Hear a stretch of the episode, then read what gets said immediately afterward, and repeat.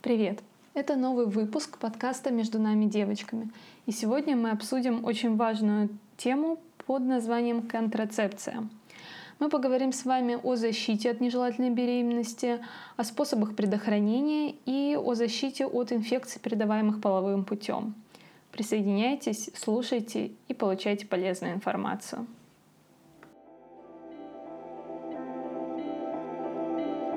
С вами Диана Андреевна, врач-акушер-гинеколог. И вы на подкасте «Между нами девочками».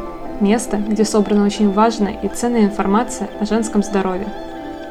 Присоединяйтесь и слушайте новые выпуски каждую неделю. Приятного и полезного прослушивания. Начну выпуск с э, небольшой статистики. К 2020 году граждане России постепенно научились планировать семью и контролировать нежелательную беременность.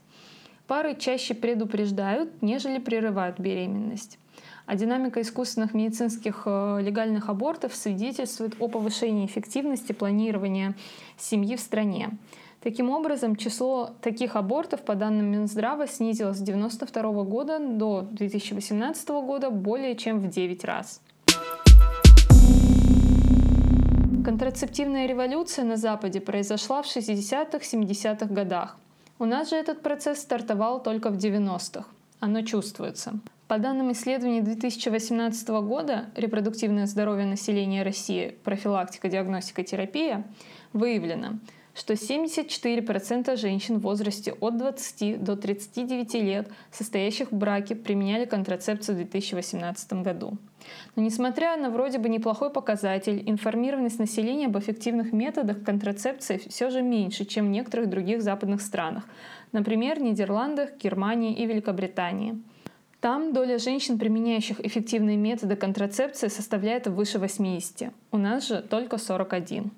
Традиционные методы контрацепции, а именно прерванный половой акт и календарный метод, являются не очень эффективными, хотя значительная доля респондентов, 41%, считала, что календарный метод — это эффективный способ предохранения.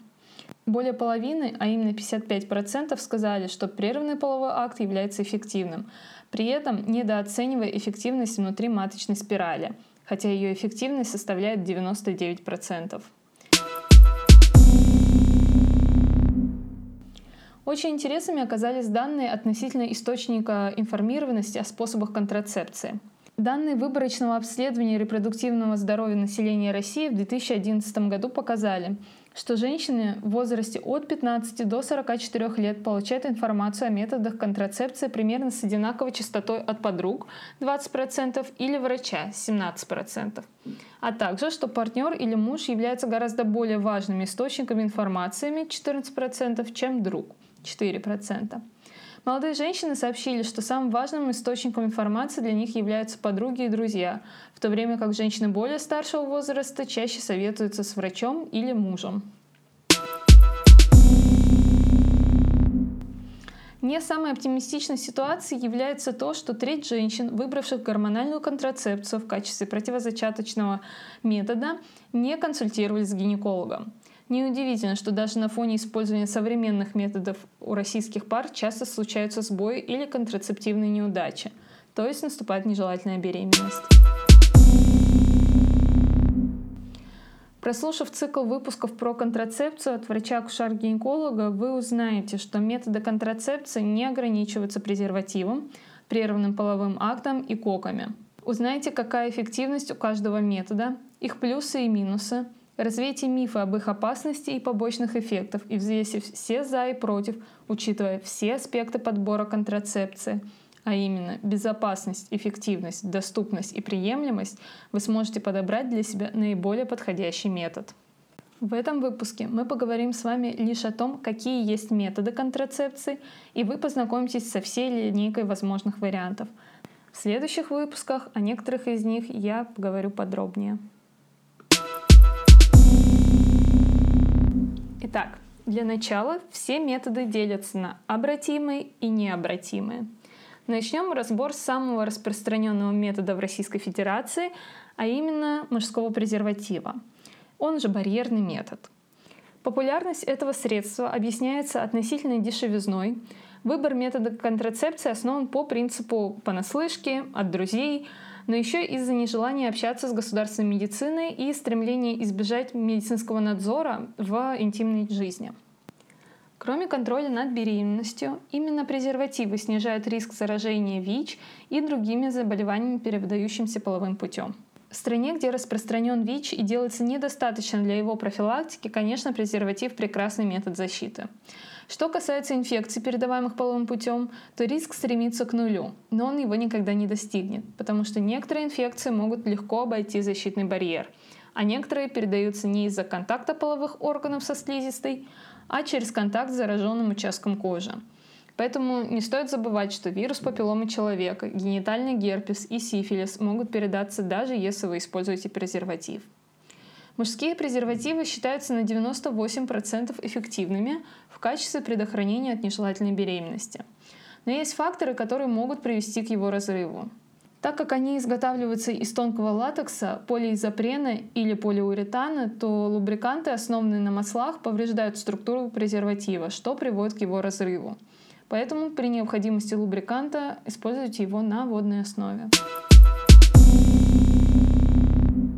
При выборе метода контрацепции следует учитывать возможность так называемого двойного голландского метода – он включает в себя использование и гормональных контрацептивов, и презервативов вместе. Существуют еще женские презервативы. Они также помогают предотвратить попадание спермы в тело женщины. Они обработаны специальной смазкой. Вставить можно его за 8 часов до полового акта. Но они менее эффективны и менее удобны в использовании. Частота наступления беременности 21. Комбинированные оральные контрацептивы оральные контрацептивы, КОК, ОК, противозачаточные таблетки. Все их называют по-разному. Суть одна. Это таблетки, содержащие два вида гормона – эстроген и гистоген. Таблетки принимаются в одно и то же время каждый день. Гормональная контрацепция – это эффективный метод предупреждения нежелательного зачатия. Ее действие полностью обратимо, а благоприятный баланс риск-польза подтвержден в многочисленных исследованиях высокого качества – Кроме того, контрацептив может быть применен не только с целью предотвращения нежелательной беременности, но и для получения дополнительных протективных и лечебных эффектов. В 2015 году в рамках общей европейской научно-образовательной программы CHOICE «Здоровая контрацепция», которой приняла участие и наша страна, был проведен опрос, в котором женщины выбирали метод, исходя из своих личных предпочтений. Так вот, Комбинированные оральные контрацептивы применяют 13% наших соотечественниц. Фармацевтические компании говорят о еще более низких показателях – 8%. Для сравнения, в европейских странах пероральные противозачаточные средства используют 75% женщин репродуктивного возраста. Но в России все еще распространены сомнения в безопасности средств этой группы. 68% отказываются от приема эстроген-гистогенных контрацептивных препаратов в течение одного года. Средний срок использования не превышает 6-7 месяцев, и только 4% соотечественниц принимают КОК 13 месяцев и более. В числе причин частых отказов от КОК – страх осложнений, порой надуманный и реже реальное побочное действие препарата. Причина таких показателей – низкая эффективность консультативной работы, а отсюда и вытекающие псевдоэксперты на достаточно популярную тему. Да, КОК, как и все медицинские препараты, имеют свои противопоказания. И задача вашего врача проверить вас на наличие этих противопоказаний путем правильного опроса и, возможно, дополнительных тестов – о том, какие вопросы вам может задать врач при подборе КОК, какие анализы надо сдавать, надо ли вообще сдавать огромное количество тестов, какие есть фантастические теории о приеме КОК, о его отмене, о каких-то схемах отмены восстановления, о том, какая нутрицитивная поддержка нужна во время приема КОК и на ее отмене, обо всем этом я сделаю отдельный большой выпуск. А сейчас напомню, что это медицинский препарат, лекарственное средство, назначение которого надо проводить с вашим лечащим врачом, а не идти самостоятельно покупать в аптеку, выбрав ту упаковочку, цвет которой вам больше понравился. Перейдем далее к менее популярным в Российской Федерации методам контрацепции, но вовсе не менее эффективным. Таблетки, содержащие только прогестин. В отличие от комбинированных таблеток, в этих таблетках есть только один гормон – прогестин. Вместо эстрогена и прогестина, так же как и кок, они принимаются в одно и то же время каждый день. Хороший вариант для женщин, которые не могут принимать эстроген. Типичная частота отказов использования 7%. Внутриматочная система. Левонаргистрел, содержащая внутриматочную систему, представляет собой небольшое Т-образное устройство. Эта система помещается в матку врачом-акушер-гинекологом. Данная система выделяет небольшое количество прогестина каждый день для того, чтобы беременность не наступила. Действует система на протяжении 3-5 лет. Кроме того, левонаргистрел внутриматочная система используется и при лечении некоторых гинекологических заболеваний. Установка ее безболезненна. Устанавливают в первые 7 дней цикла, когда цервикальный канал немного расширен. Применение ВМС используется для женщин, имеющих в анамнезе хотя бы одни рода. Частота наступления беременности 0,1%. Внутриматочная спираль. Это устройство также представляет собой устройство в виде буквы Т, но ее состав отличается. Делается она из меди и пластика. Такой способ действует механически. Спираль не позволяет прикрепиться плодному яйцу к стенке матки – и также она действует химически.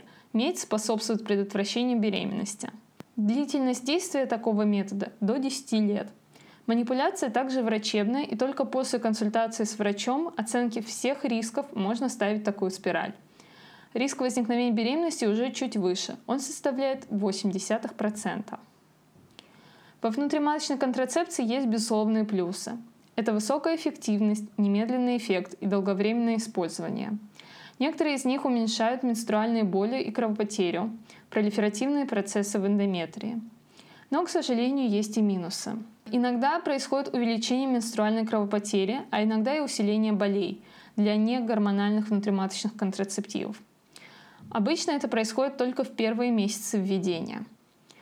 Повышается риск развития воспалительных заболеваний органов малого таза и возможность внематочной беременности – кроме гормон-содержащих контрацептивов. Однако такие минусы скорее исключения, поэтому при подборе средств обязательно нужна консультация врача-акушера-гинеколога. Имплантант. Имплантант представляет собой тонкий стержень, который вставляется под кожу плеча женщины. Стержень содержит прогестин, который выделяется в организм в течение трех лет. Риск возникновения беременности 0,01%.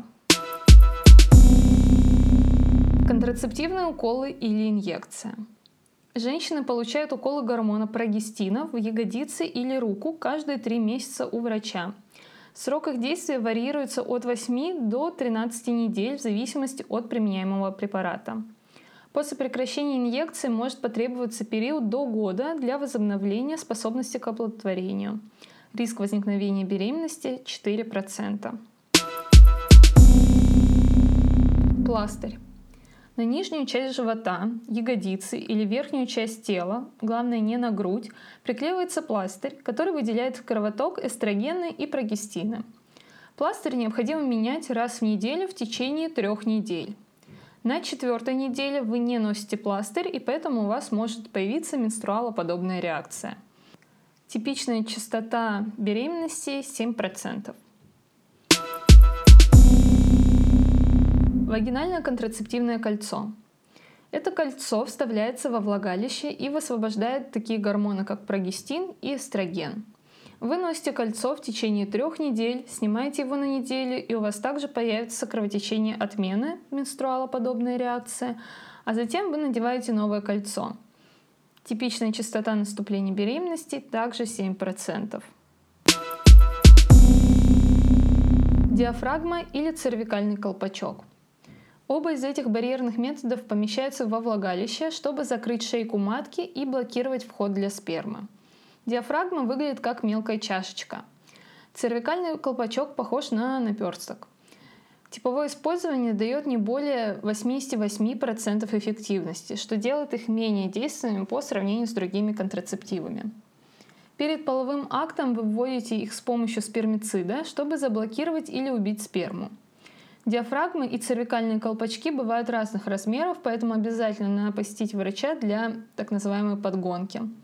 Типичное наступление беременности 17%.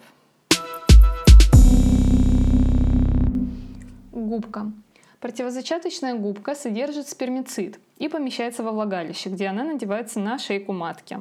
Губка работает до 24 часов и должна оставаться во влагалище не менее 6 часов после последнего полового акта, после чего она удаляется. Минусами в таком способе является невысокая контрацептивная эффективность. Контрацептивные губки также не защищают от заражения венерическими заболеваниями. Типичная частота неудач для женщин, у которых не было ребенка, 14%, для женщин, у которых был ребенок, 27%. Спермициды. Это может быть пена, гель, крем, пленка, суппозиторий, свечка, таблетка. Механизм действия в том, что они убивают сперматозоида. Эффект от спермицидных вагинальных свечей и таблеток наступает примерно через 10 минут после введения. Течение этого времени происходит растворение или вспенивание препарата, что обеспечивает его распределение в полости влагалища. Наступает контрацептивный эффект продолжительностью не более одного часа. Спермицид можно использовать в дополнение к мужскому презервативу, диафрагме или цервикальному колпачку. Частота на вступление беременности 21%. Теперь перейдем к некоторым физиологическим методам контрацепции. Конечно, в первую очередь надо рассказать вам о календарном методе. Понимание вашего ежемесячного цикла может помочь вам контролировать наступление беременности. Есть дни, в которые шанс наступления больше, а, есть дни, в которых беременность маловероятна, но возможна, и когда она невозможна.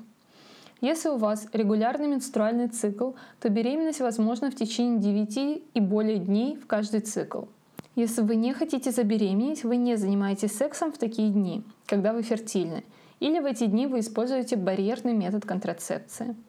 Сейчас вы можете найти большое количество приложений, которые помогают отследить ваш цикл и подскажут дни с наибольшей вероятностью для беременности. Однако некоторые врачи не относят этот метод к методам контрацепции. Этот метод может только предположить, в какие дни зачатие наименее вероятно, но не дает никаких гарантий. Частота наступления беременности в таком случае варьируется от 2% до 23%. Симптотермальный метод контрацепции. Самый эффективный из естественных методов планирования семьи – Пациентка ведет менструальный календарь, регистрирует базальную температуру и оценивает качество цервикальной слизи. На данный момент по этому принципу создан электронный контрацептив. Это некое ноу-хау. В современном мире Министерство здравоохранения Германии присвоило этому приложению даже определенный знак, который позволяет врачам использовать данное приложение как э, официальный метод контрацепции. Э, женщина вручную вводит данные о менструациях, э, результаты измерения базальной температуры и результаты теста на овуляцию. Соответственно, приложение раскрашивает календарик в нужные цвета и говорит о том, когда женщина может забеременеть, а когда нет. Метод лактационной аминореи.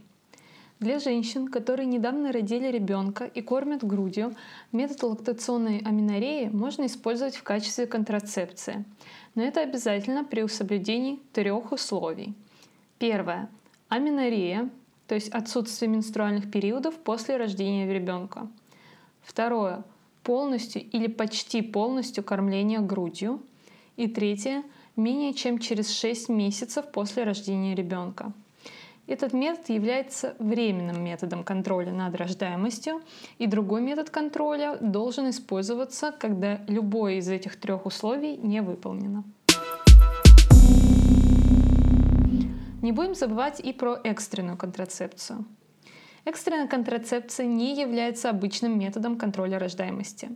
Экстренную контрацепцию можно использовать только после того, как во время секса не использовался противозачаточный контроль или если метод контрацепции не удался, например, если порвался презерватив. Женщины могут принимать таблетки экстренной контрацепции в течение пяти дней после незащищенного полового акта. Но чем раньше таблетки будут приняты, тем лучше они будут работать. Все вышеперечисленные методы относились к группе обратимых или временных методов защиты. Но есть и постоянные, необратимые. Это хирургические методы. К ним относятся женская и мужская стерилизация. Женская стерилизация. Перевязка маточных труб, чтобы сперматозоиды и яйцеклетка не смогли встретиться для оплодотворения. Процедура может быть выполнена только в больнице. Такой метод становится эффективным немедленно. По закону такая контрацепция разрешена женщинам старше 35 лет, которые имеют двух и более здоровых детей. Мужская стерилизация или вазоктомия.